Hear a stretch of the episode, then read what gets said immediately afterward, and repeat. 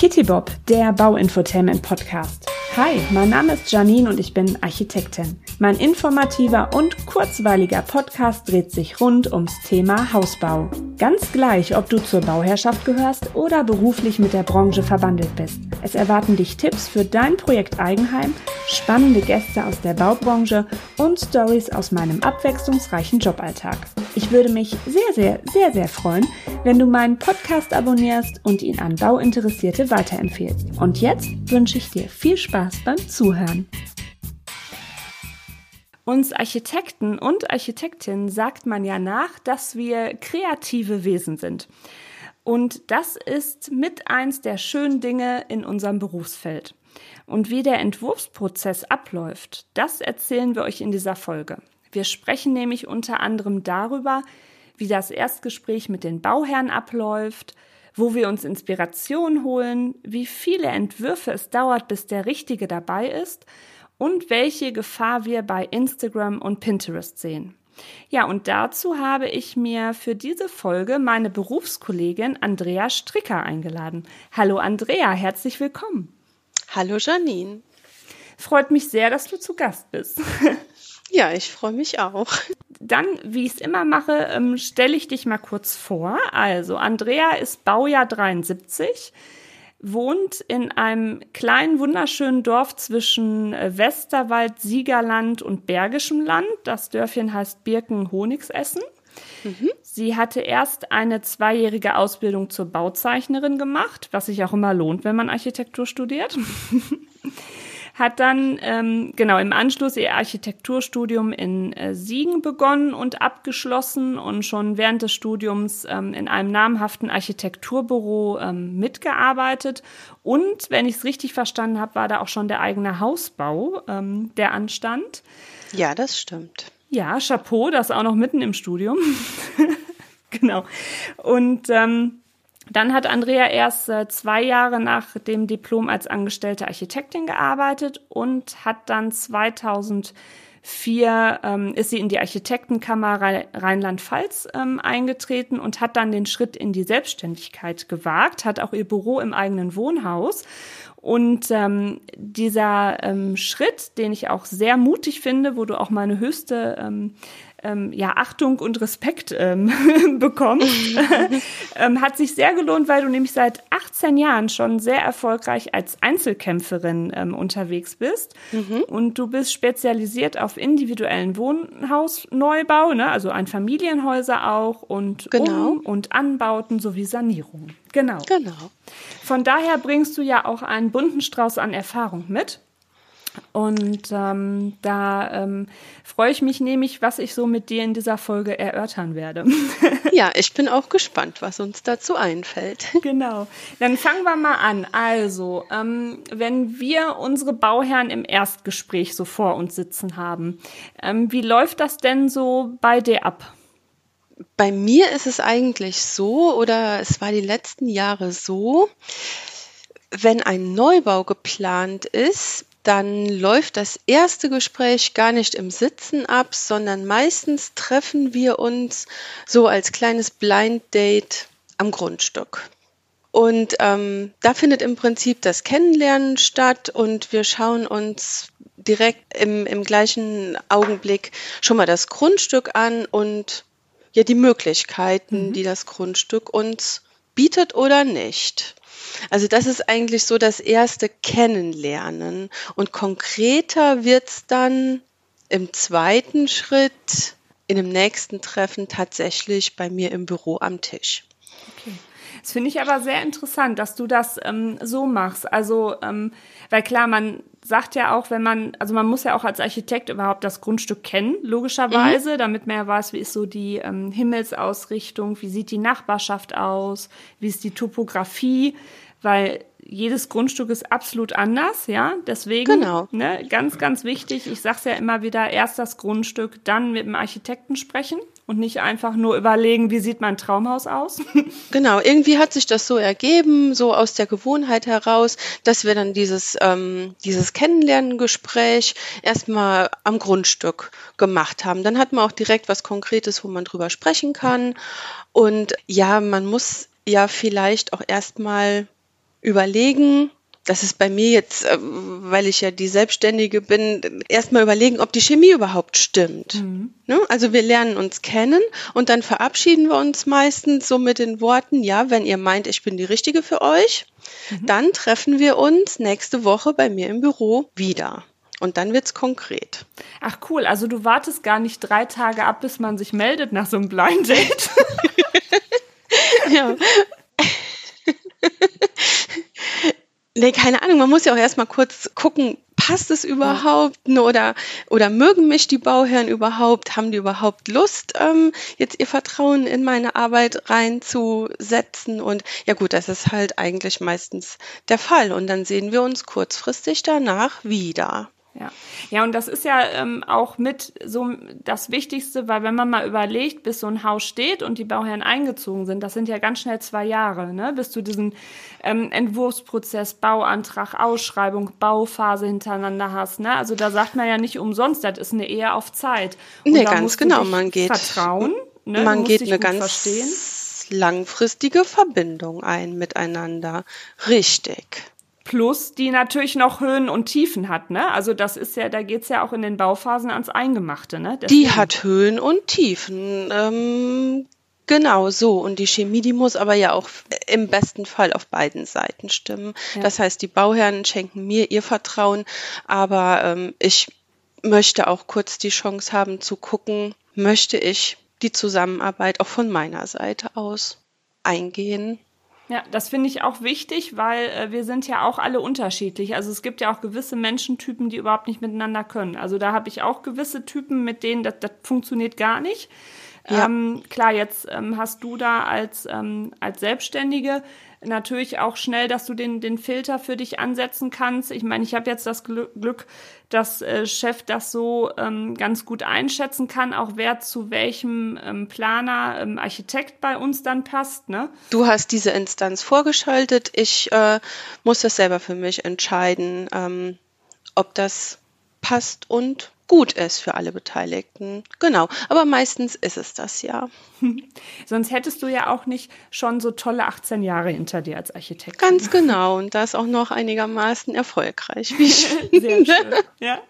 Und ähm, wenn die dann äh, bei dir im Büro vorbeikommen, ähm, also ich bin mal gespannt, wie jetzt so deine Erfahrung ist, ähm, haben die sich denn auch schon gut, ja, haben die schon gut vorgearbeitet, so dass sie ähm, sagen können, was so ihr Raumprogramm ist, ihr Kostenrahmen, ja, dass sie ja. vielleicht schon mal bei der Bank so kurz angefragt haben, was überhaupt drin ist? Genau, das ist in den meisten Fällen passiert.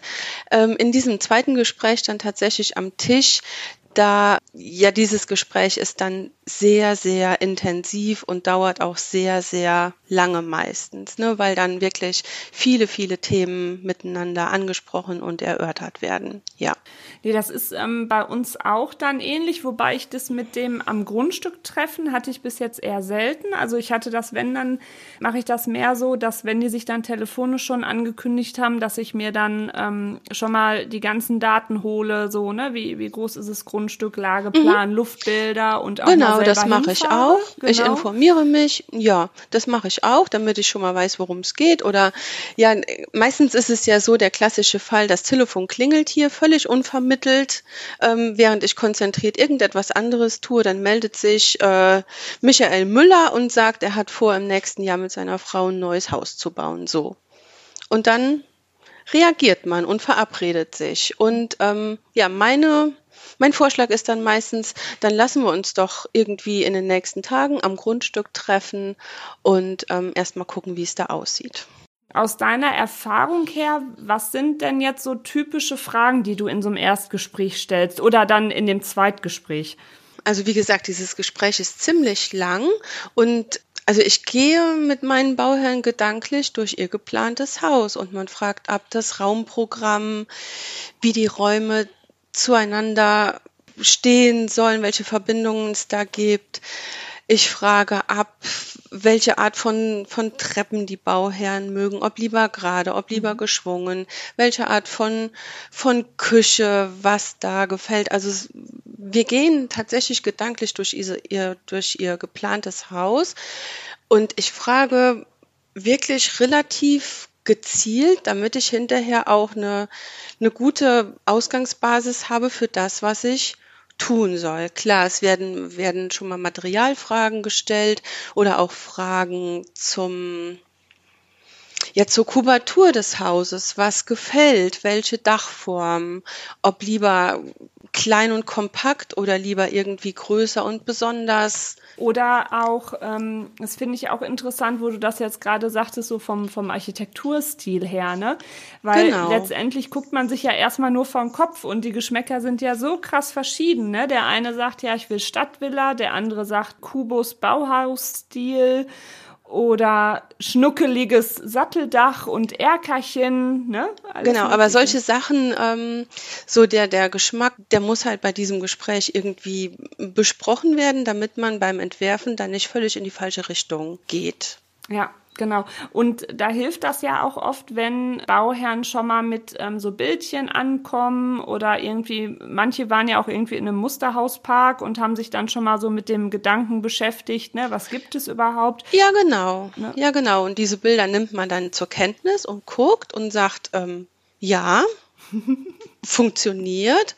Oder manchmal ist es ja auch so, dass die Vorstellung von den Bauherren ähm, gar nicht mit dem Grundstück übereingeht. Ja.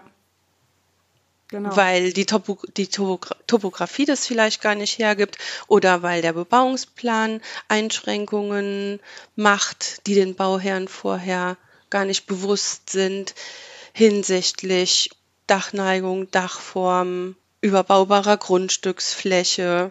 Mhm. Also manchmal sind Grundstücke ja auch so eng geschnitten, dass die gewünschte Villa gar nicht draufpasst. Ja, oder dann zeigen sie ein wunderschönes Bild mit großen Glasflächen so, und in diesem ähm, Katalog oder in, in, in diesem Bild haben die dann eine hammertolle Aussicht. So, wenn du dann aber in so einem kleinen Baugebiet bist und guckst dann vor den hässlichen Zaun deines Nachbarns, wo dann im, im schlimmsten Fall auch noch irgendwie so eine Folie durchgezogen ist mit Steindruck oder so, da will ich keine große Fensterfläche haben. Ne? Nee, da muss man halt am eigenen Grundstück äh, schauen, wo passt die große Fensterfront am besten hin, wo macht die Sinn. Genau, ja. Weil das ähm, ist ja auch, also dafür sind wir ja auch da, dass wir ähm, diese ganzen Ideen zusammen in einen Topf werfen und dann ja auch schauen, okay, wo sind die Prioritäten, was macht Sinn, was macht nach B-Plan Sinn, was macht nach Nachbarschaft, Grundstück, Aussicht Sinn. Ähm, und natürlich auch, es geht ja auch ums Budget, weil natürlich sind das oft wunderschöne Logfotos, ne, die man da präsentiert bekommt.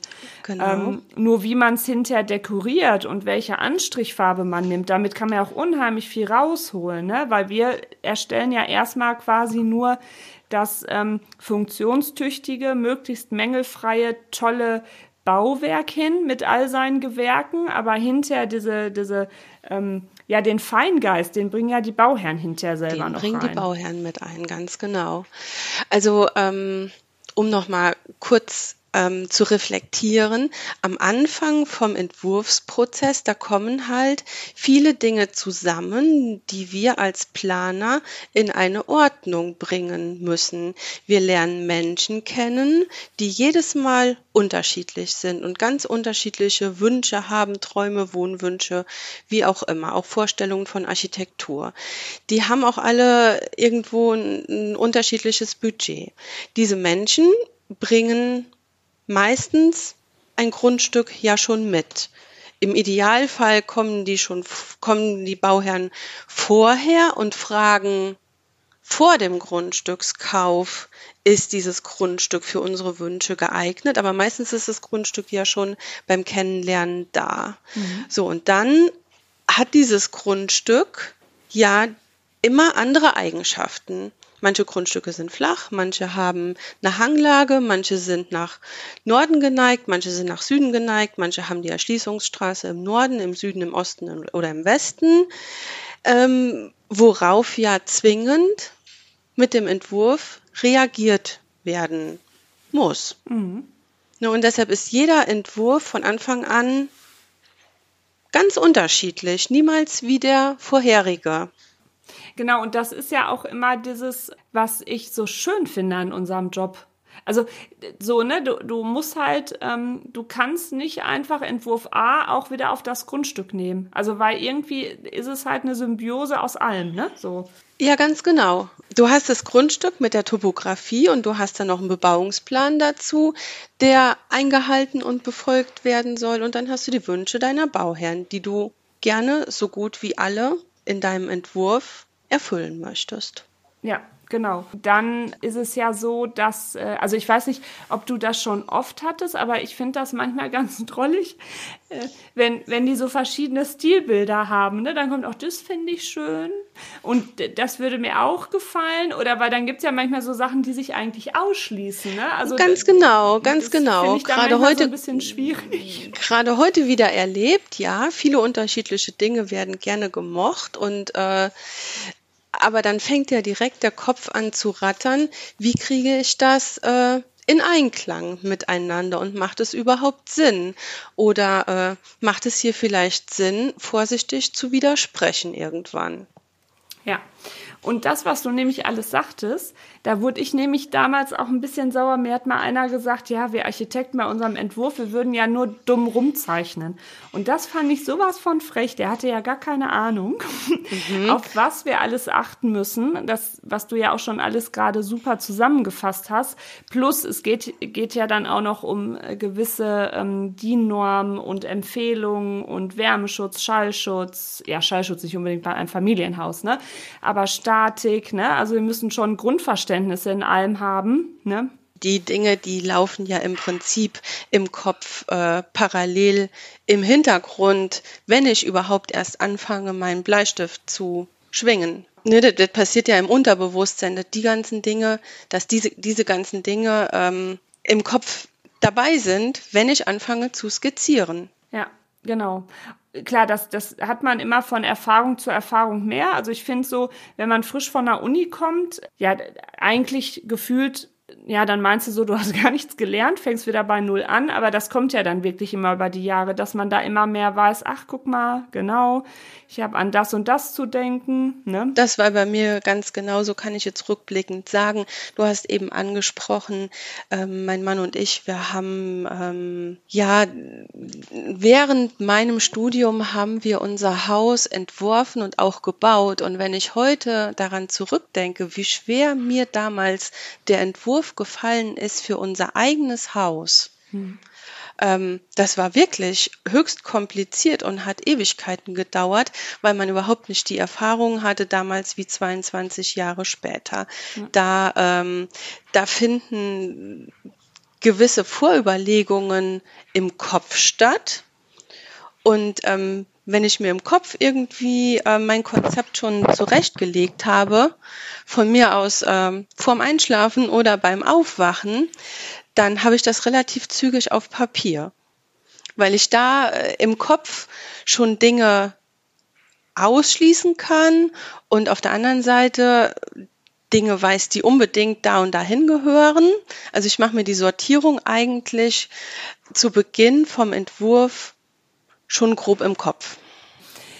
Ja, jetzt haben wir ja schon mal so zusammengefasst, was sind jetzt einfach diese die Punkte beim Erstgespräch, ähm, worauf achten wir als Architekten, ne, weil es ist mit die größte Investition von von ähm, Menschen in ihrem Leben ein Haus zu bauen. Wir bauen ja ähm, ja mit Menschen für Menschen, wir sind alles Menschen und ähm, da würde mich jetzt auch mal interessieren, ähm, weil ich erzähle das gleich, wo, wo, wo das bei mir ist. Wo findest du denn so Inspiration? Also die Inspiration, die kommt ja irgendwie auch so ein bisschen beim Machen. Ne? Die mhm. Inspiration mhm. sind eigentlich hauptsächlich die Bauherren für mich selbst. So die, also wenn ich entwerfe, habe ich eigentlich in jeder Minute die potenziellen Bewohner vor Augen und wie mhm. die ihr Haus in Zukunft benutzen. Und ähm, ich stelle mir immer vor, Gefällt denen das, was ich hier mache? Leben die da gerne? Kommen die gut mit der Raumanordnung zurecht? Also eigentlich die Hauptinspiration für mich sind die zukünftigen Bewohner. Und wenn es dann so ein bisschen um, ja, um Architektur, um Optik, um was auch immer geht, klar blätter ich auch mal durch Fachzeitschriften oder gebe mal irgendein Stichwort im Internet ein, in irgendeiner Suchmaschine, mhm. damit äh, vielleicht mal so ein paar Bilder erscheinen, wo ich denke, mh, ja, sieht gut aus. Sicherlich auch die, die, die Medien von heute, Instagram, Pinterest, wenn man da ein Schlagwort eingibt, zum Beispiel Pultdachhaus oder Hofhaus oder so, da gucke ich auch mal so ein paar Minütchen, um meine Idee vielleicht auch zu festigen oder um irgendwie ein schönes Bild zu bekommen, was passen könnte. Aber hauptsächlich dreht sich beim Entwurf alles um die, um die Bewohner und wie es denen im Haus geht. Ja. Also ich hole mir auch Inspiration viel noch über so Fachzeitschriften oder wenn man auch durch andere ähm, Wohngebiete fährt, ähm, dass ich mal so ein bisschen ähm, dann ja auch so gucke oder ach guck mal, wie haben die das jetzt gelöst, wenn es jetzt gerade um Hanglagen oder sowas geht. Ne? Mhm. Ähm, aber ansonsten merke ich auch, äh, ach so manchmal gucke ich auch mir meine alten Entwürfe an und gucke so oder auch die Vorentwürfe davon. Ne? Also mhm. Also das ist ja manchmal ganz interessant, auch wenn der andere dann der Entwurf ist, der gebaut worden ist, aber wie war der Weg dahin? Das sind ja auch schon gewisse Prozesse. Ja, aber da sind wir ja beim, beim Thema eigentlich auch der Erfahrungsschatz, den man ja. hat. Ja. Ne? Dass man darauf zurückgreifen kann oder möglicherweise auch mal eine Raumanordnung in einem neuen Entwurf wiederholt, weil man einfach denkt, das war schön und das passt hier auch. Oder passt zu denen besser? Bei den passt anderen zu denen besser. Also nicht? auf keinen Fall, auf keinen Fall irgendwie ein Haus kopieren oder mhm. so. Das gibt's nicht. Also jedes Haus von mir ist wirklich anders als das nächste oder als das vorherige. Mhm. Aber ähm, so gewisse Dinge haben sich ja vielleicht auch als sinnvoll etabliert und man denkt, das kann man gerne nochmal wiederholen. Ja, genau. Und ähm, ich finde das immer so faszinierend bei mir ich bin dann immer am ähm, Zeichnen. Also ich skizziere oft erst so mit der Hand, aber nur so Raumabfolgen oder wenn es so um so eine mhm. Treppenpositionierung geht, weil soweit wir in unseren Zeichenprogrammen sind, müssen wir ja schon richtige Maße angeben. Ne? Da kannst du genau. ja nicht einfach so skizzieren. Und ich finde schon, dieser kreative Prozess, der muss im Kopf durch die Hand in die Finger gehen. Und ähm, wenn ich das dann gemacht habe, dann merke ich auch, selbst wenn ich Feierabend habe oder am Wochenende oder Urlaub, ähm, irgendwie das Unterbewusstsein, mein kreativer Part, der arbeitet dann noch. Und auf einmal, ja. wenn ich nicht damit rechne, dann habe ich auf einmal die Lösung. Und ich habe vorher gefühlt drei Tage im Büro A nach B geschoben und kam nicht dahin. Und auf einmal, wenn ich es losgelassen habe, war es da. Kennst du das ja, auch? Ja, ja, geht mir ähnlich. Okay. Also das meiste spielt sich tatsächlich vorher im Kopf ab.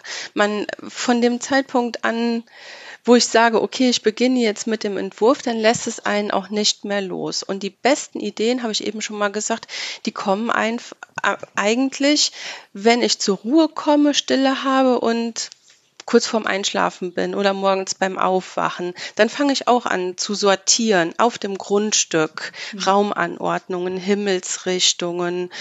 So, und wenn ich mich dann mit einer Tasse Kaffee und dem Lageplan und dem Skizzenpapier an den Schreibtisch setze, dann entsteht auf dem Papier schon die Ordnung, wie es werden soll. Und ich fange eigentlich erst an, diese Sache ins CAD einzugeben, wenn ich mir meiner Sache ziemlich sicher bin. Dann fange ich an, maßgenau ja zu zeichnen. Wo ich äh, CAD schon benutze, ist oft, äh, um die richtigen Treppenmaße zu haben, weil da tue ich mich beim Skizzieren auch oft. Also das so, ähm, dann kann das schon mal sein, dass ich mir diese Treppentypen in 1 zu 100 ähm, eingezeichnet habe, dann drucke ich mir die aus und dann ja. schneide ich mir die aus. Und dann schiebe ich die immer so über meine Skizzen. Also um die, um die Treppe dreht sich ja eigentlich eh alles finde ich. Also ja. ähm, der Entwurf, der steht, der, der, der entsteht ja um die Treppe drumherum. Man entscheidet sich ähm, irgendwie für eine Treppenform, die die Bauherren gerne möchten oder die einem in dem Haus plausibel vorkommt. Man sagt, die Treppe gehört aus organisatorischen Gründen zwingend da und dahin. Und dann geht's los, eigentlich der Entwurf um die Treppe herum. Und ich mache das gerne so, ähm, ich druck mir irgendeinen beliebigen Grundriss aus von einem, von einem Haus was ich entworfen und gezeichnet habe und lege diesen Entwurf unter mein Skizzenpapier, damit ich mir bei den Größen halt sicher bin, ja. dass ich gewisse Dinge einfach ähm, durchzeichnen kann und verschieben kann und direkt die Proportionen stimmen im Vorentwurf. Ja, stimmt. Weil klar, wir haben da trotzdem irgendwie so ein Gefühl für, wenn wir skizzieren, aber es ist manchmal doch ähm, wenn es dann in CAD hinter überträgst, wo du dann doch denkst, oh Mist, äh, hier fehlt mir doch noch mal ein halber Meter oder ja, so. Ne? Dann, dann muss ja. man halt ein bisschen, ein bisschen schieben. Ganz mhm. wichtig finde ich ja beim Entwerfen, dass man ähm, also immer auch die Möblierung direkt mit im Kopf hat und auch immer direkt mit einzeichnet, die Hauptmöblierung, also die, die, ähm, die Badeinrichtung, der große Esstisch, die Küche, die Couch, das immer direkt maßstäblich mit reinnimmt, damit es auch hinterher am Ende passt und nicht das Wohnzimmer viel zu groß ist ja. oder viel zu klein ist. Ich denke, bei den heutigen Baukosten kommt es darauf an, dass man die ja die Wohnwünsche alle irgendwie erfüllt, dass die Räume halt so groß sind, dass alles reinpasst, was man sich wünscht, aber auch nicht überdimensional groß, weil jeder Quadratmeter Wohnfläche kostet halt enorm viel Geld. Ja, und bei uns ist das immer so, ich habe äh, überall ähm, diese Skizzenzettel rumfliegen. Im Wohnzimmer, oben im Podcaststudio, manchmal im Schlafzimmer. Und ähm, weil das kann auch passieren, wir gucken eine Serie oder so und auf einmal habe ich auch so eine Idee und dann muss ich mal irgendwie schnell so ein, so ein Blatt Papier greifen. Ähm, weiß auch nicht, ich, vielleicht kann ich die mal irgendwann alle so zusammenkleben als so ein Kunstwerk. ja, äh, ich habe hört sich blöd an, aber ich habe einen kleinen Skizzenblock neben dem Bett liegen oder in der Nachttischschublade liegen. Und es ist tatsächlich schon vorgekommen, dass ich morgens wach geworden bin, an einem Sonntagmorgen, habe mir eine Tasse Kaffee geholt, habe mich wieder ins Bett gesetzt und habe da einen kompletten Vorentwurf als Skizze auf Kästchenpapier gezeichnet. Sehr schön. Aber bin, dann hin, bin dann hinterher an den Schreibtisch gegangen und habe es einfach in CAD eingegeben und es hat gepasst. Ja, sauber. Das nenne ich mhm. Erfahrung. Das ist sehr ja. gut. ja, weil es sind ja manchmal so Momentaufnahmen und wenn du dann nämlich diesen Moment verpasst zu sagen, ähm, ne, also was weiß ich, ja, äh, gleich skizziere ich mir das und dann hast du, bist du wieder Overload von den Alltagsgeschäften und dann ist es genau. nämlich weg. Das ist ja, ja. so, ne? Ja. So, aber um kreativ zu sein, das ist bei mir so, ich brauche da wirklich einen ruhigen, einen ruhigen Moment und ähm, Stille und das ist sehr, sehr schwierig im Alltag, wenn ich zum Beispiel eine komplizierte Bauleitung habe mhm. oder gerade auch noch eine Ausführungsplanung am, äh, am Rechner mache, da gleichzeitig schon den nächsten Vorentwurf zu starten. Mhm. Dafür brauche ich dann die Ruhe des Abends oder des frühen Morgens. Ja. Also bei mir läuft vor 12, 13 Uhr, kannst du das bei mir auch vergessen weil ich da nur äh, überwiegend Bauleite und schon ab 7 Uhr am Handy hänge, wer was wie, wo wieder, wo was klemmt.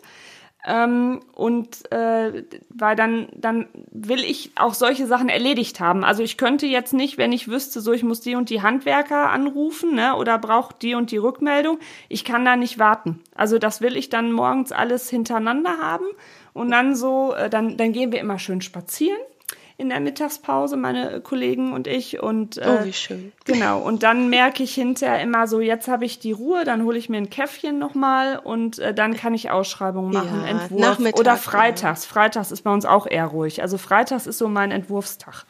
Genau, du brauchst mal ein paar Stunden am Stück, wo du meinst, es passiert nichts anderes mehr und du hast tatsächlich die Ruhe, dich in dieses neue Haus, was entstehen soll, richtig reinzudenken. Ja. Und äh, wie viele Entwürfe dauert das so bei dir im Schnitt, bis der richtige dabei ist? Kannst du das so sagen oder ist das unterschiedlich? Ja, ist mir schon ein bisschen peinlich, aber uh. meistens passt direkt der erste. Du solltest das hauptberuflich machen, Andrea. Ich, äh, das mache ich. nee, also ich glaube, also ich, wenn ich mich mit den Bauherren getroffen habe, um den Entwurf zu besprechen und es hat tatsächlich wieder auf Anhieb gepasst. Dann fahre ich auch nach Hause und ähm, lache mit meinem Mann so ein bisschen darüber, dass es direkt wieder auf Anhieb gepasst hat. Aber ich glaube, das ist dann der Lohn dafür, dass ich in diesem Erstgespräch so intensiv gefragt habe oder dass man sich schon so gut kennengelernt hat. Ähm, mhm. Dass man wahrscheinlich tatsächlich ein großes Gespür dafür gewonnen hat, was die Leute möchten, was zu den Menschen passt. Mhm. Ähm, es ist tatsächlich so, dass eigentlich der erste Entwurf immer auf Anhieb passt. Mhm. Das ist super. Also bis ähm, auf natürlich kleine Änderungswünsche, mh. klar, aber vom vom vom Grundkonzept und ähm, ja von den Grundrissen her und so weiter. Ich habe eigentlich meistens den Volltreffer, egal ob es jetzt ein Neubau ist oder ob eine Bestandsimmobilie saniert oder angebaut werden soll. Es geht meistens recht schnell. Ja.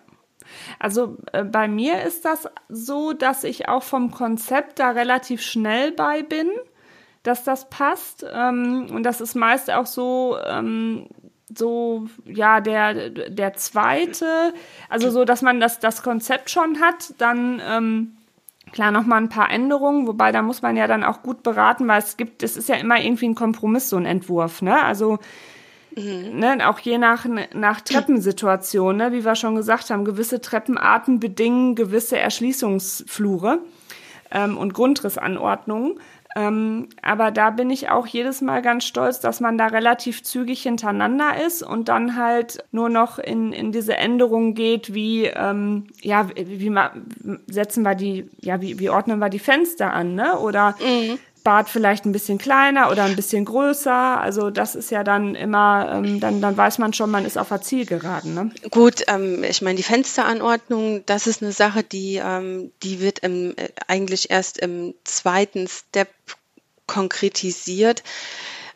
Ich gehe beim Entwurf eigentlich so ein bisschen stückchenweise vor. Wenn ich entwerfe, da liegt am Ende ein Riesenhaufen Skizzenpapier neben mir ich mache natürlich für mich selbst auch mehrere Entwürfe oder ich versuche mich äh, oder ich probiere mich an mehreren Entwürfen aus.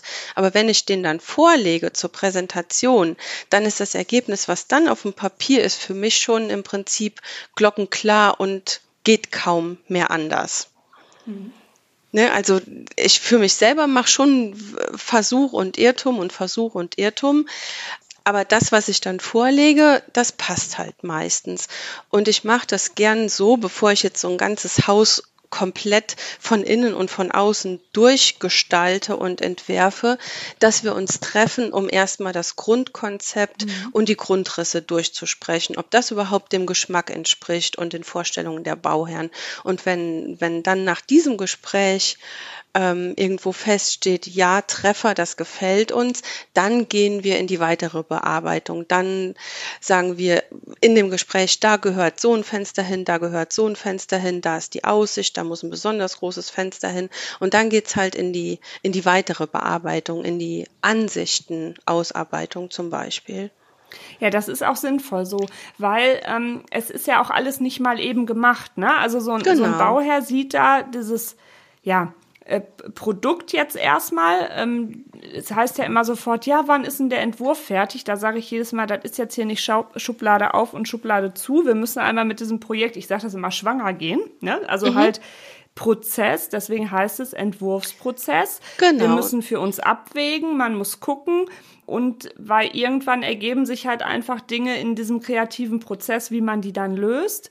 Und ähm, das habe ich auch schon, also mache ich auch meistens so, dass ich dann erstmal so dieses Grundrisskonzept äh, vorlege oder manchmal, ähm, wenn ich im kreativen Prozess mir noch was Zweites eingefallen ist, Mhm. Ähm, dann stelle ich denen das auch vor, weil dann, dann gibt man das zur Auswahl. Genau, weil dann können die abwägen. Du hast recht, es ist ein Prozess und eine gemeinsame Reise. Also ich versuche schon ähm, dann den, den Dialog zu suchen und ähm, das Stück für Stück gemeinsam zu entwickeln, weil es macht tatsächlich ja keinen Sinn, vier Ansichten zu zeichnen zu einem Grundriss, der den Bauherren überhaupt gar nicht gefällt. Ja, Genau, weil das ist halt nicht, wie sie immer alle sagen, ja, ihr klickt doch nur in eurem Zeichenprogramm rum. Nee, ist es nämlich auch nicht. Und nee. allein wenn du nämlich ähm, dann den Grundriss hast und ähm, dann zeichnet man ja erst den, den Schnitt, weil daraus ergeben sich ja dann die Firsthöhen, Traufhöhen etc. Genau. Und äh, jeder weiß, der jetzt nicht nur in 3D zeichnet, wenn du einmal einen Schnitt hast und Ansichten und wenn du nur eine Dachneigung änderst oder Drempelhöhe, das zieht sich nämlich wieder durch und du bist wieder einen halben Tag weiter.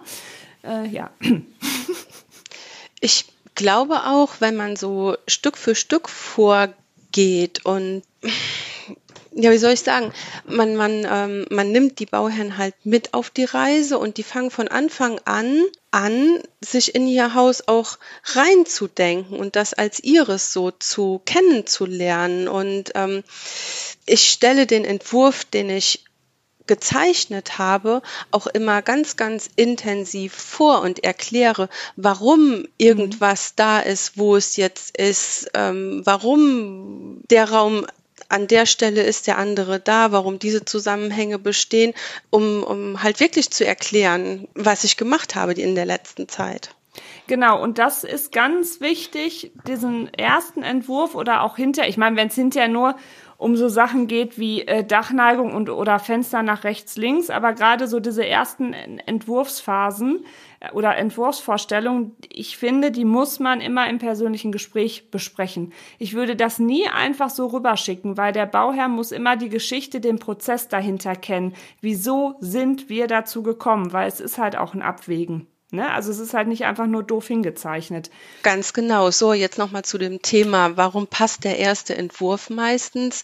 Der passt wahrscheinlich, weil ich viele Dinge für mich selbst hier am Schreibtisch schon äh, ausgeschlossen habe und das gar nicht zeige.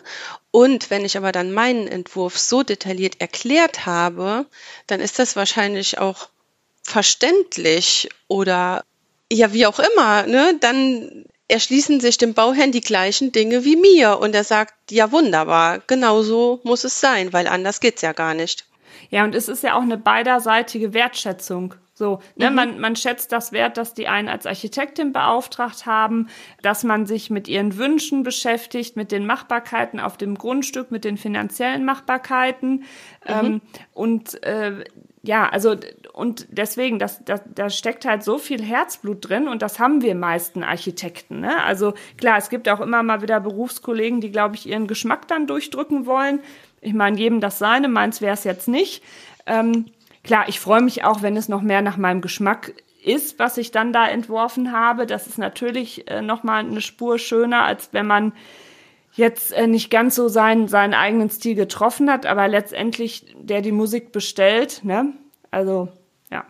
Heißt das ja. so? Ich komme gerade nicht auf den Spruch, aber ähm, du weißt ähm, welchen. Wer, wer, die, wer die Musik bezahlt, bestellt. Bezahlt, der, der bestimmt auch was gespielt wird. So rum, ja, genau. Trotzdem, ich, ähm, trotzdem, ich muss ja auch dahinter stehen, was ich entwerfe. Ja. Ähm, und das Allerwichtigste für mich ist immer, egal wie die Hülle dann am Ende aussieht, ähm, die Grundrisse, die müssen 100 Prozent in Ordnung sein und stimmen und schlüssig sein und ähm, halt einfach aufgehen für beide. Ja. Und wie gehst du mit Änderungen von, von Bauherren um? Ähm, hast du irgendwann auch, ich fange mal so an, uns ist das wichtig, Bauherren schon klar diesen, diese Zeit und diesen Prozess selber auch natürlich zu ermöglichen, weil ich sage auch so, ähm, jetzt lasst den Entwurf erst erstmal wirken und legt den dann auch mal eine Woche in eine Schublade, holt ihn dann wieder hervor, weil, wie mhm. gesagt, alles Prozesse, weil wir sagen schon deutlich, sobald dann der Entwurf freigegeben ist und die Fachingenieure anfangen, also Statik, Wärmeschutznachweis, der in den Bauantrag geht, ähm, irgendwann wird's halt kritisch, weil Bauherren müssen halt auch irgendwann wissen, okay, jetzt muss ich eine Entscheidung getroffen haben und auch dazu stehen, weil wenn sich das in die Bauphase reinzieht, bei gewissen Sachen gibt das halt auch nur noch Kuddelmuddel und, und Termin- und Kostenüberschreitungen. Ne? Ja, also ich kenne das eigentlich nicht, dass während der Bauphase noch großartig irgendwas ja. geändert wird. Wenn, dann kommen Änderungswünsche, Änderungswünsche nach der Entwurfspräsentation oder sogar während mhm. der Entwurfspräsentation. Und da ist es auch so, dass meistens dann schon am Tisch irgendwie ein Skizzenpapier drüber gelegt wird mhm. und nach alternativen Lösungen gesucht wird, gemeinsam. Oder ich sage, ähm, jetzt nehmt den Entwurf mit nach Hause, lasst mal sacken. Äh, in der Zwischenzeit überlege ich mir für die oder die Situation eine Alternative und dann sprechen wir wieder drüber. Aber meistens ähm, sind die Änderungswünsche doch dann irgendwann erledigt und alle sind zufrieden. Mhm. Und ähm, wenn man irgendwann anfängt, nachdem die Ausführungsplanung fertig ist, noch wieder Änderungswünsche zu haben oder während der Bauphase, mhm. dann wird es ja wirklich knifflig. Ja, Deswegen. Aber äh, ist zum Glück selten, ähm, aber kann schon mal passieren. Nur deswegen, ähm, was, was wir beide, da sind wir ja ähnlich gestrickt und ähm, auch sehr viele von unseren Kollegen, also die wir jetzt natürlich auch persönlich kennen, ist halt einfach wichtig, die Bauherren von Anfang an mit an der Hand zu nehmen, eine transparente Kommunikation zu schaffen, damit sie sich halt auch sicher und geborgen fühlen und ähm, das gibt halt auch dann wieder diese notwendige ähm, ja, Stabilität ne, für Bauherren, was so ihre ganzen Prozesse angeht, weil ja, das, ne, das ist, ist ja auch ein hochemotionales Thema nach wie vor. Ne? Da hast du recht. Mhm. Habe ich schön, schön formuliert. Ne? Ich bin selbst gerade ganz geplättet. Also hochemotional. Ich halte ja. Wohnhäuser bauen tatsächlich für sehr emotional und ähm, ja auf beiden Seiten irgendwie für emotional. ja. ja. Ja, genau. So, also ich finde, wir haben schon wirklich sehr viele ähm, spannende Punkte angetroffen, äh, besprochen und ich bin auch ähm, fasziniert, äh, wie wir beide da auch sehr ähnlich ticken. ähm, weil ich würde jetzt äh, zum Schluss nochmal ähm, dir eine Frage stellen, weil ich sehr gespannt bin, wie du das siehst oder damit umgehst. Und zwar, wie stehst du denn dazu, was jetzt so Instagram und Pinterest angeht? Also mit diesen ganzen Bildern und es gibt ja zig Bauherren, die für ihre Bauphase schon Instagram-Profile, Accounts haben und äh, genau. Mm, ich bin so ein kleines bisschen zwiegespalten, weil auf der einen Seite kann man sich als Bauherr oder aber auch als Planer natürlich auf diesen Plattformen tolle, tolle Inspirationen holen und man sieht wirklich wunderschöne Sachen und ähm, auf der anderen Seite glaube ich, dass da auch irgendwie so ein Perfektionismus verbreitet wird, wo alle Leute plötzlich denken, das ist normal, mhm. wie in so einer Musterhausausstellung zu leben. Und das ist es definitiv nicht. Ja, da gebe ich dir vollkommen recht. Also ich bin da auch zwiegespalten. Ähm, ich meine, klar, ich folge auch vielen und gucke mir das auch gerne an. Und irgendwie sind wir ja auch alle von Natur aus ein bisschen neugierig und wollen wissen, wie wohnt denn so der andere. Aber ich äh, habe da auch oft wirklich, da habe ich auch schon mal eine Folge drüber gemacht mit diesem Märchen vom Perfektionismus. Und vieles sieht aber auch sehr ähnlich aus. Also da mhm. weißt du jetzt gar nicht, war es jetzt das der Account oder war es der Account. Und ich meine, allein bei den Küchen, ähm, das, das sind ja wahrscheinlich auch schon Beträge von 40 bis 60.000 ja. Euro, was du da manchmal siehst, was mit Schnipp, Schnapp, Bang einem präsentiert wird. Man darf gerne zugucken, aber man sollte sich nicht vergleichen. Man sollte tatsächlich auf sich selber hören und auf sein eigenes Bauch Gefühl und denken, was brauche ich wirklich, wie möchte ich leben.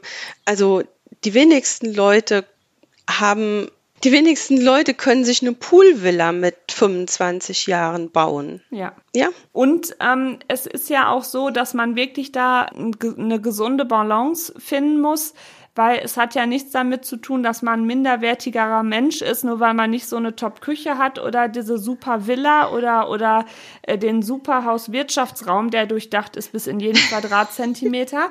also ne? da kann also ich man ja stirbt da, da nicht von, wenn man es nicht hat. Sagen ich werde so. da ja selber neidisch teilweise und gucke meine Güte und dann frage ich mich, wie machen die Menschen das? Ja, wir, wir, Wie machen die das? Ich sollte mal allein ein Foto von unserem Badezimmer zeigen. Da kriege ich bestimmt einen Spendenaufruf.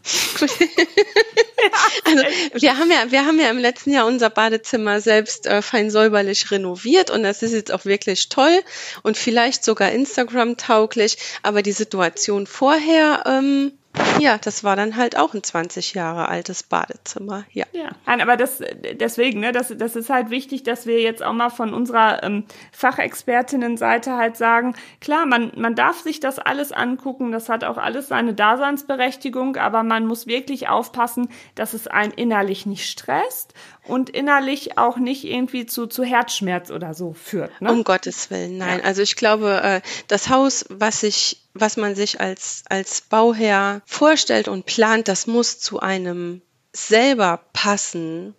Ja, und mhm. ähm, man lebt ja und äh, arbeitet nicht für Social Media, sondern für sich selbst und meistens für seine, also für seine eigene kleine Familie. Und man muss gucken, dass man für sich selbst zurechtkommt. Andrea, das war ein wunderschöner Schlusssatz. Findest du? Ja, ich, ich konnte das nicht besser sagen. Also. Nein, es muss ja passen, es muss ja, ja jemand auch finanzieren und ja, so. Da sind, auch, da sind auch natürliche Grenzen gesetzt. Und selbst wenn man dann in jungen Jahren sich das kleine Haus, das kleine, schöne, von uns entworfene und begleitete Haus gebaut hat, da muss ja auch noch Luft sein nach oben in den nächsten 30 oder 40 Jahren, das zu ergänzen und zu verfeinern. Genau. Und äh, deswegen ähm, ist das wichtig auch, dass man genau für sich feststellt, was ist jetzt Bedarf, was ist Wunsch. Da wird jetzt auch, äh, gibt es jetzt auch bald noch eine Folge zu. Ich weiß jetzt nicht, ob ich die vor unserem mache oder danach. Müssen wir mal gucken.